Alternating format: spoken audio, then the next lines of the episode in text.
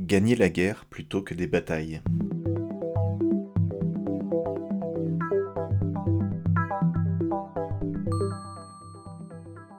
Un procès aux assises retentissant est sur le point de se tenir. Deux équipes d'avocats s'affrontent. Curieusement, leur composition est similaire. Chacune d'entre elles aligne un praticien expérimenté, rusé, convaincant et difficile à contrecarrer avec succès, un professionnel honorable de niveau moyen, et enfin un nouveau venu facile à déstabiliser.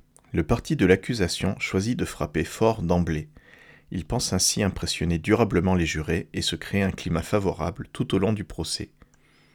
Il programme en premier la plaidoirie du vieux rusé, suivra le jeune, et le collègue honorable a pour mission de conclure la joute en reprenant les arguments initiaux. La défense, au fait de cet ordre d'engagement, communique au président du tribunal la liste des interventions de ses avocats. Quel ordre permettra de prendre l'avantage de manière la plus sûre? Au meilleur des trois du parti de l'accusation, la défense oppose le jeune inexpérimenté et perd un point aux yeux du jury. À l'inexpérimenté en second lieu, elle oppose l'honorable moyen, ce qui lui donne un point. Elle conclut en ordre inverse au parti opposé en engageant le rusé contre le moyen adverse. En sacrifiant le jeune expérimenté, la défense perd un point, mais annule le point fort de l'accusation et gagne ainsi par deux plaidoiries contre une. Le choix délibéré d'un sacrifice tactique lui assure le gain stratégique. Dans toute compétition ou concurrence, il est rare d'espérer être victorieux dans absolument tous les engagements. C'est pourquoi il est souvent plus malin de choisir où et quand perdre localement pour gagner globalement.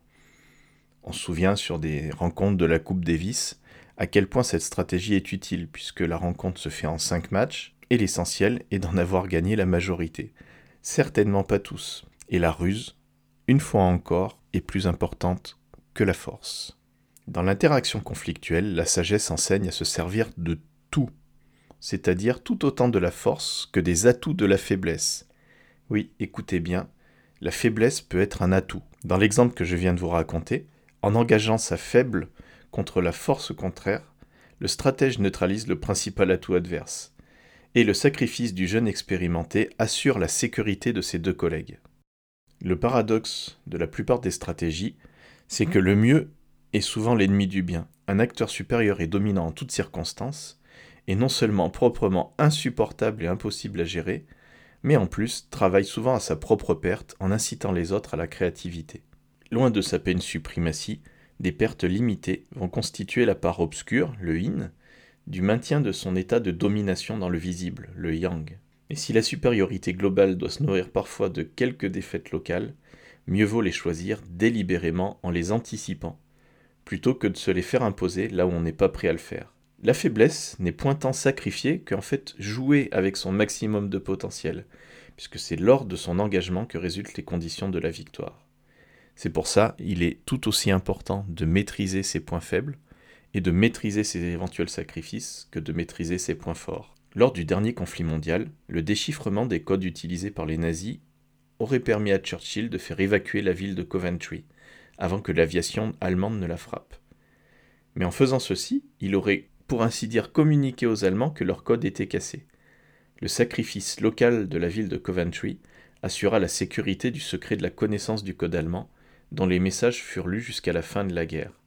Cela contribua à la victoire globale des Alliés et à sauver de nombreuses vies sur d'autres terrains que sur cette pauvre ville de Coventry.